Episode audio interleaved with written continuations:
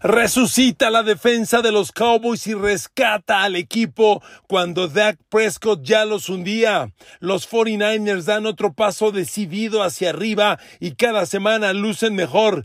Graves y alarmantes tropiezos para Buffalo Bills y los Baltimore Ravens.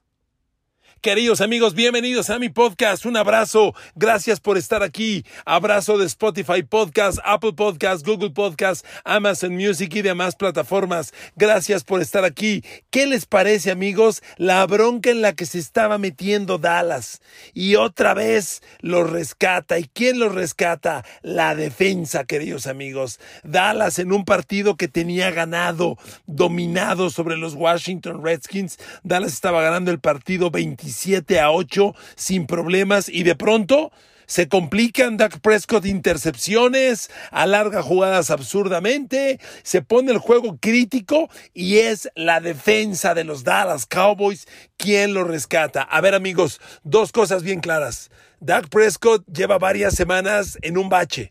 No puedo decir que se ha hundido, tampoco seamos tan drásticos, pero no está jugando su mejor fútbol americano cuando la NFL entra a momentos donde debes jugar tu mejor fútbol americano, ¿ok? Pero al caer en este bache de Dak Prescott, es la defensa quien lo rescata. Y la defensa levanta la mano Micah Parsons y otra vez Trevon Diggs. Amigos, déjenme darles un dato para irnos directamente ya al análisis. Dallas derrota a Washington. Dallas logró 24 presiones al coreback. 24, ¿ok? Micah Parsons tuvo 5. De las 5 capturas de coreback que tuvo Dallas, dos fueron de Micah Parsons. El linebacker número 11 está en todos lados. Llega a 12 capturas de coreback en la temporada. A ver, queridos amigos, 12 capturas de coreback en los partidos que lleva Dallas, ¿qué tiene Dallas? ¿10 partidos? ¿Cuánto, quedó el récord? Déjame checarlo, perdón. Como algunos tienen más, algunos tienen menos. No, Dallas tiene 13 partidos. 12 capturas en 13 partidos es casi una por juego. Micah Parsons va a acabar con 15, con 16. Siendo novato, es un número fantástico. Y espérenme, amigos, cada semana Dallas da un paso más decidido para ir creciendo, ir recuperando gente, ir recuperando nivel. Y la verdad es que las cosas se están, cada semana se ven mejor. Pronto va a volver Randy Gregory. Otra vez tenemos que decir que fue un buen juego de Tara Basham, de Dorrance Armstrong. Un buen juego, perdónenme, de DeMarcus Lawrence. Marcus Lawrence lleva tres semanas desde que volvió y ahora sí está jugando como el de Marcus Lawrence. Hoy que Dallas tiene a Micah Parsons, de Marcus Lawrence, solo falta Randy Gregory. Y con él va a tener un grupo de linieros contra el pase bien atractivos. Otro punto a destacar, el corner Trevon Diggs se aventó un partido fantástico, fantástico. Cinco veces le lanzaron pase, cinco veces. Solo le permitió completar, solo permitió dos recepciones. Permitió 50 yardas, cuatro yardas después de la recepción. Le metieron uno de touchdown, pero uno a uno contra Terry McLaurin lo blanqueó. Y Terry McLaurin es el mejor receptor de Washington. Si Taylor Heineke tardaba en lanzar, era porque buscaba a McLaurin y McLaurin no estaba disponible. La defensa de Dallas, queridos amigos, ha rescatado un partido. Este juego era de altísimo riesgo. Si fíjense, si Washington hubiera ganado, cuando el juego se puso 27-20, Dios mío, yo dije todo todo puede pasar, porque era 27-20 y bola de los de Washington, ¿están de acuerdo?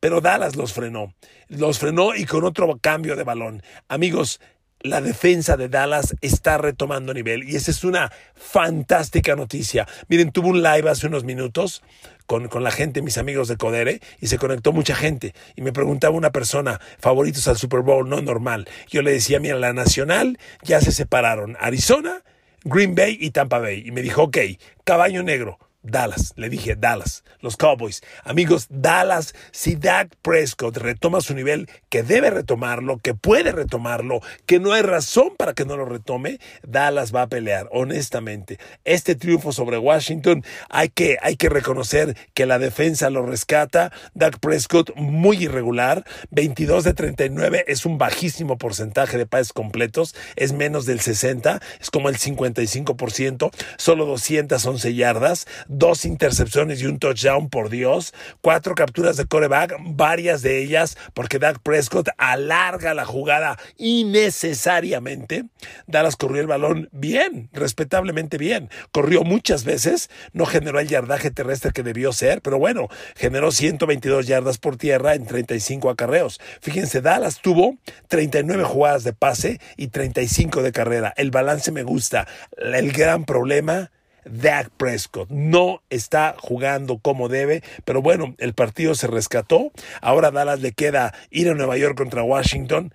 No, perdón, ir a Nueva York contra Giants, perdóneme, es que estoy viendo que después de Nueva York viene otra vez Washington.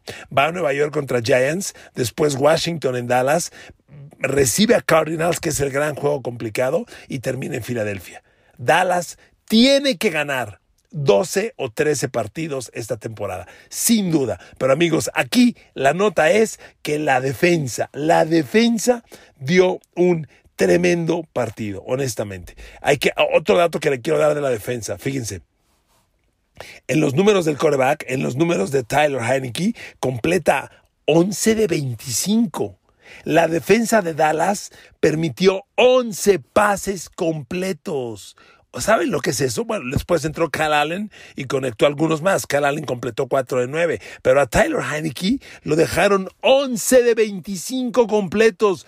¿Quién hizo ese juego? El perímetro, la defensa. Amigos, Anótenle esta actuación de Dallas, una victoria que tiene un gran valor porque la defensa empieza a resucitar. Y con DeMarcus Lawrence al nivel que tiene, con Michael Parsons al nivel que tiene y Randy Gregory que no tarde en volver, agárrense, agárrense. Los Cowboys van a competir y van a competir bien en los playoffs, ¿ok?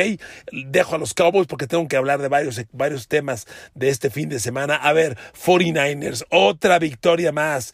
49ers gana por cuarta vez en las últimas cinco semanas. ¿Y qué partido le ganan a Cincinnati? Amigos, el partido fue bestial. Primero, lo ganas 49ers en Cincinnati, que no es un territorio fácil, y lo ganas a pesar del juegazo que se aventó Joe Burrow, porque Joe Burrow completó 25 pases de 34 lanzados para 348 yardas. Ya sabemos que San Francisco trae problemas en el perímetro. Ya lo sabemos. Y por eso Joe Burrow les hizo 348 yardas, dos touchdowns sin intercepción. ¿Por qué ganó San Francisco? Porque San Francisco hizo las jugadas grandes. Amigos, y si tengo que hablar de jugadas grandes de los 49ers, Dios bendito, George Kittle otra vez, otra vez. Hoy le tengo que decir, Jimmy Garoppolo le lanzó 15 pases a George Kittle capturó 13, 13 de 15, pero agárrese, 151 yardas, promedio de 11 y media por recepción, un touchdown, no le busquen más. Gronkowski está viejito y muy lesionado. Eh, Travis Kelsey está en un año a la baja como todo el ataque aéreo de, Kansas City. No son tan explosivos como en el pasado. Hoy el mejor ala cerrada en la NFL juega en los 49ers. Se llama George y se apellida Kittle. Qué pinche juegazo se aventó otra vez. Brutal, bestial. Miren amigos. Uno diría, bueno, ¿por qué perdió Cincinnati, caray? ¿Por qué pierdes un partido como este? Porque los detalles finos, no tuvieron defensa para George Kittle. 13 de 15. Fíjese, capturó 151 yardas George Kittle. De esas 151 yardas, déjeme darle cuántas yardas fueron después de la recepción. Aquí tengo el dato de menos segundos. Clic, clic, clic. Es que todo esto tiene un gran valor. Hoy en día son 151 yardas totales de George Kittle, pero 55 fueron después de la recepción. La tercera parte. Es un jugador que no solo agarra el balón, sino que ya con el balón en sus manos genera mucho. Y les vino haciendo un daño terrible, terrible. Él hizo todo el daño. Fuera de George Kittle, el daño más importante lo hizo Brandon Ayuk, al que le lanzaron 10 y completó 6, 62 yardas, tuvo un buen partido. Los dos envíos de touchdown de Jimmy Garoppolo, uno para Kittle, otro para Brandon Ayuk y por supuesto ya regresó a correr la pelota Divo Samuel. Y Divo Samuel, como siempre, hace solo las jugadas grandes. Si bien no fue un gran día terrestre de 49ers, solo 100 yardas, Divo Samuel corre 8 veces, gana 37 yardas, consigue un touchdown por tierra y hace una jugada explosiva de 27 yardas. De eso se trata. Cincinnati dio un buen partido. se fueron a tiempo extra. Me dio mucho gusto porque fue de los partidos que en los picks le acertamos. Le di cinco picks de Codere y le acerté a cuatro. ¡Uh! Chingón. Me da mucho gusto cuando nos va bien.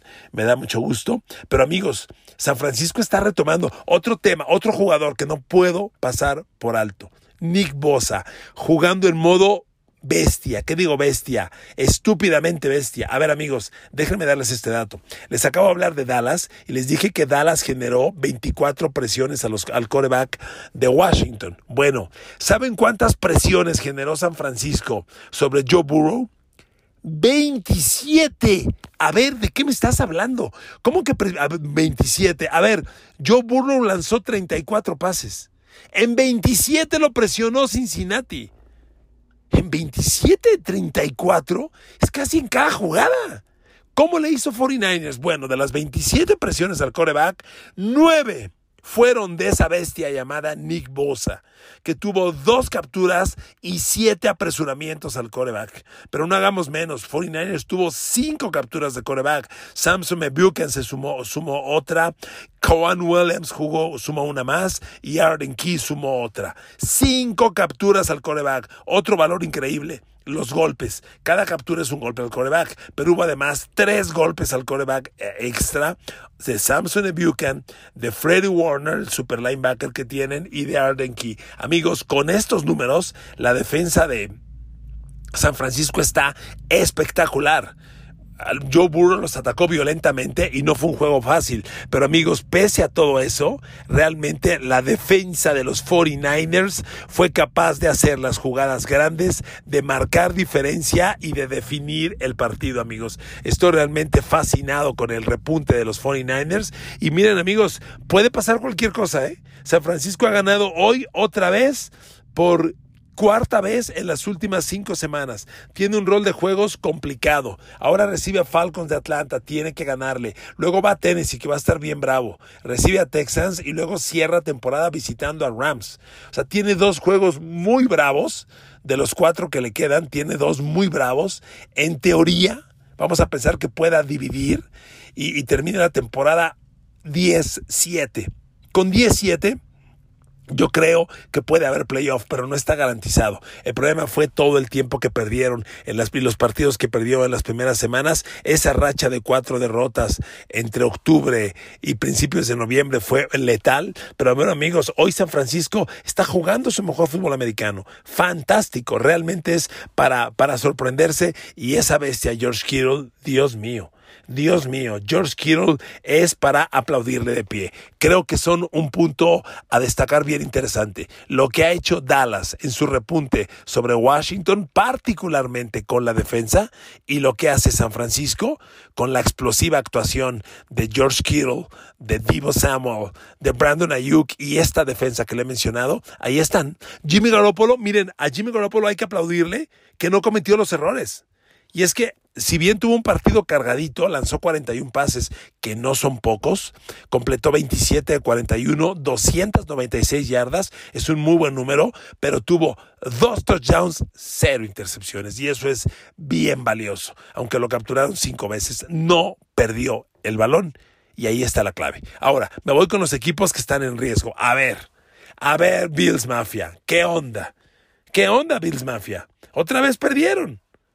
Otra vez. Pero espérenme, el tema no es que perdió Búfalo. El tema es que otra vez Josh Allen tiene el balón dentro de la yarda 10 del rival, a un minuto del final, buscando el touchdown del triunfo, y no puede. Así estuvo contra los Pats hace ocho días, ¿o no? ¿Qué pasó? De que este, un amigo me decía, no, si tiene talento, está jugando bien. Pues sí tiene talento, está jugando bien porque gane los juegos. A ver, Búfalo ha perdido cinco de los últimos ocho partidos. Cinco de los últimos ocho. Su récord era eh, eh, era 6-1, eh, si no mal recuerdo. 6-1. Ahorita está 7-6. 7-6. ¿Qué onda? Y por si esto fuera poco, Josh Allen lesionado del pie. Salió con una bota ortopédica y no se ve bien. Buffalo va a casa recibe a Carolina, partido manejable, y después va a Boston contra los Pats. Si yo fuera Bills, descanso a Josh Allen, porque hay, hay que ir a Boston a ganar. sí o sí. Ahorita las cosas se han complicado cañón. Ya estás dos triunfos abajo de Nueva Inglaterra, dos y medio, porque ya perdiste con los Pats. Entonces ya el título divisional se le está escapando a Josh Allen. Pero amigos, a ver, me, me detengo y retomo el análisis inicial de Bills. Otra vez tienes el juego para ganar en el último minuto. En la última serie ofensiva, llegas a la yarda 10 del rival. Ya estás. Anota touchdown. Y no pueden. ¿De qué se trata? Amigos, les he dicho en días recientes que la NFL está entrando a, momentos decisivos. Los juegos ya en gran medida son playoffs. El San Francisco Cincinnati que vimos ayer fue playoff. El Dallas Washington fue playoff. Ya, ya, ya tienen una etiqueta de imperdibles. El que pierda se muere. Hoy Buffalo está en un momento muy crítico. Está en playoffs, pero está casi, casi despidiéndose del título divisional, casi, casi, honestamente, necesita ganarle a los, ganar, no, bueno, necesita no volver a perder, ganarle a los Pats en dos semanas y que además los Pats pierdan otro juego. O sea, no está fácil, no está nada fácil. Pero, pero amigos, yo les pregunto, ¿qué onda con Josh Allen? Tiene un contrato de 260 millones de dólares. Y usted dígame, ¿qué onda con esos números? Porque si usted ve los números, dice, pues es que Josh Allen jugó bien. Oigan, lanzó pases para 308 yardas, dos touchdowns y una intercepción. Miren, no es cierto. En los detalles finos está la diferencia. Fíjese, le voy a dar la mascarilla que uno dice, pues ¿por qué le fue mal? Fíjese, primeros y 10. Buffalo 27, Tampa Bay 26. Ganaron los Buccaneers 33-27 en tiempo extra, perdón. Creo que no lo he mencionado. 33-27. Ah, pero ahí le va. Primeros y 10. 27 a 26, parejos. Yardas totales. 4.66 Buffalo, 4.88 Tampa, parejos. Yardas por pase. 2.93 Josh Allen, 3.51 Brady. Pues sí está adelante, pero no por mucho. Entonces, ¿dónde carajo está la diferencia? ¿Por qué perdieron?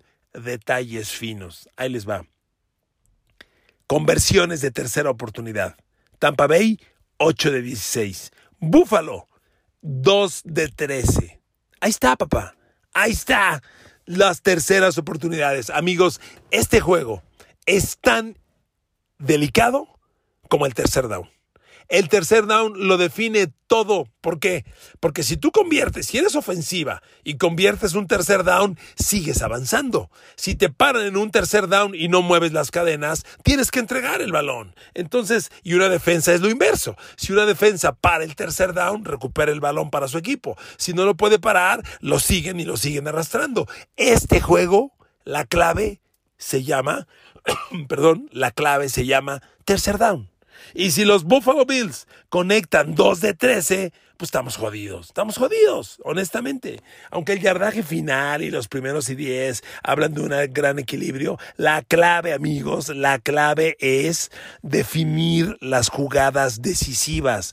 Y las jugadas decisivas son cuando llegas a la 14 de Nueva Inglaterra con primero y 10 buscando el touchdown de la victoria hace 8 días y lanzas cuatro pases incompletos. O cuando llegas con primero y 10 a la yarda 5 de Tampa como el domingo pasado y solo pateas gol de campo en lugar del touchdown. Yo cuando estaba ahí, Josh Allen subió un tweet y le puse, no, Josh Allen, consigue el touchdown, porque si te vas a tiempo extra, lo vas a perder. Y en el tiempo extra, amigos, todavía Josh Allen tuvo el primer balón. Si tiene el primer balón y lo mete a touchdown, gana el juego. ¿Qué pasó? Lo frenaron. Amigos, este juego está en etapas decisivas. No se trata de acumular más yardas en el total, ni más primeros y diez, no es definir los momentos críticos, los momentos especializados. Y ahí Josh Allen se está cayendo. Cierro mi podcast con el mismo análisis, pero ahora de los Baltimore Ravens. Bueno, solo para concluir, Josh Allen, si usted ve los números, realmente tuvo, tuvo una actuación, pues le repito, en lo genérico parece muy buena, pero en los momentos críticos lo presionan. Ah, aquí tengo otro dato que tenía que mencionarle. Qué bueno que no me he ido. A ver, Josh Allen, fíjese, en lo genérico, completó 36 pases de 54 lanzados, ¿ok? No se ve mal, pero cuando usted desmenuza qué tipo de pases, aquí lo tengo. Pases bajo presión, cuando le aplican blitz. Josh Allen completa 6 de 15. Uno de touchdown y uno interceptado. Aquí está. Cuando le mandas blitz a Josh Allen, lo acabas, lo destrozas. Aquí lo tienes. Y amigos, si no eres capaz de definir esas jugadas, te aniquilan. Y Josh Allen está perdiendo en los puntos finos de este juego, ¿ok? Les repito, su temporada está en riesgo. Yo creo que el título divisional están a punto de decirle adiós, adiós.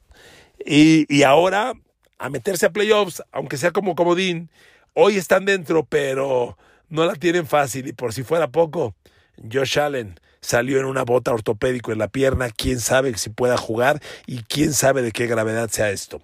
Cambio de juego para cerrar. Baltimore Ravens, ¿qué onda? Lamar Jackson en una carrera lesionado de los tobillos. Todavía no tengo el reporte de qué tan grave pueda ser. Parece que no es de extrema gravedad, pero no regresó al partido. Y lo cierto es que Baltimore ha perdido los dos últimos partidos, ha perdido tres de los últimos cinco, ha perdido cuatro de los últimos siete. Baltimore no está jugando su mejor fútbol americano cuando llega el momento más importante. Para fortuna de ellos, sigue en el primer lugar de su división. Sigue una victoria arriba de Cleveland, al que ya derrotó bueno, mentira, ya con, el, obviamente con el resultado de ayer ya dividió triunfos, ok, ya el criterio de desempate está, está equilibrado, pero, pero, todavía tienen una victoria de más. Sin embargo, Baltimore recibe a Aaron Rodgers y Green Bay. ¿Qué cree usted que va a pasar? Está cañón. Aaron Rodgers te va a bombardear por aire y no va a estar sencillo. Va a ser un partido sumamente crítico. Y después vas a Cincinnati contra Bengals, recibes a los Rams y terminas recibiendo a Steelers. No manches. Está muy cabrón el cierre de temporada de los Ravens. Repito, recibe Green Bay, va a Cincinnati, recibe a Rams y recibe a Steelers. Y tienes hoy 8-5. El tema es la carrera con los, con los Browns. Ese es el tema. Miren, este triunfo de los Browns es súper importante. 24 22. Es un análisis semejante al de Buffalo. Si yo les digo, a ver, 24 22, ¿por qué perdió Ravens? ¿Por qué perdió? A ver, primeros y 10. Baltimore 21, Cleveland 20. Parejos. Yardas totales. 389 Baltimore, 290 Cleveland. Tuvo 100 yardas más Baltimore. A ver, yardas por pase, 271 Baltimore, 190 Browns. O sea, Ravens tuvo mejores números en todo. ¿Por qué perdió el juego? Detalles finos. Misma pregunta que en Buffalo. Conversiones de tercer down. Cleveland, 6 de 13. Baltimore, 1 de 12. Amigos, si tú consigues 21 primeros y 10, pero convertiste solo una de dos en tercer down, ¿qué quiere decir eso? Analicémoslo juntos, ustedes y yo. ¿Qué quiere decir? Pues que todos los primeros y 10, los 21 que logró Baltimore, fueron en dos downs. Primer down, pase completo. Segundo down, pase completo, primero y 10. O sea, sus primeros y 10 fueron en dos jugadas. Cuando llegó al tercer down, siempre lo pararon. A pesar de eso, generó 21 y 10. ¿A qué quiero llegar? Si el porcentaje de primeros y 10 lo subes un poquito, arrolla Browns. Lo arrolla. Solo tuvo series ofensivas de dos jugadas. Amigos, así no se puede. Miren que el relevo del coreback, que fue obviamente una situación emergente, Lamar Jackson se lesiona en el primer cuarto. Había lanzado cuatro pases cuando se lesionó. Y viene Tyler Huntley. No lo hizo mal, jovencito Huntley, ¿eh? Sobre todo porque no perdió el balón. Completó 27 de 38, 270 yardas, un touchdown, cero intercepciones y por tierra corrieron 118 yardas. O sea, no lo hizo mal en lo genérico pero en los puntos específicos están las enormes diferencias. Y así no se puede. Baltimore hoy tiene una victoria de ventaja sobre Cleveland. Ya dividió el criterio. Una victoria. Pero, queridos amigos, pero la clave está en el bestial calendario que le queda. Es un calendario realmente muy violento. Le recuerdo que ya perdió un partido con Cincinnati, Baltimore y ya perdió un partido con Pittsburgh. O sea, el récord dentro de la división no le favorece a Ravens. Vas 1-1 con Cleveland, 0-1 con Cincinnati y 0-1 con Steelers. Y con los dos te queda un segundo partido. Súper obligado a ganarlos. Si pierdes uno de esos dos, ¿qué quiere decir? Que en caso de que te empaten en primer lugar divisional, el criterio de desempate con Cleveland sería duelos entre ellos. El segundo sería récord intradivisional y como se ven las cosas, Baltimore lo perdería. Así que no se puede dar el lujo de perder ni con Cincinnati en dos semanas, ni con Pittsburgh para cierre de partido, de temporada, perdón. Pero antes hay que lidiar con Aaron Rodgers y con Matthew Stafford de Rams. A la madre.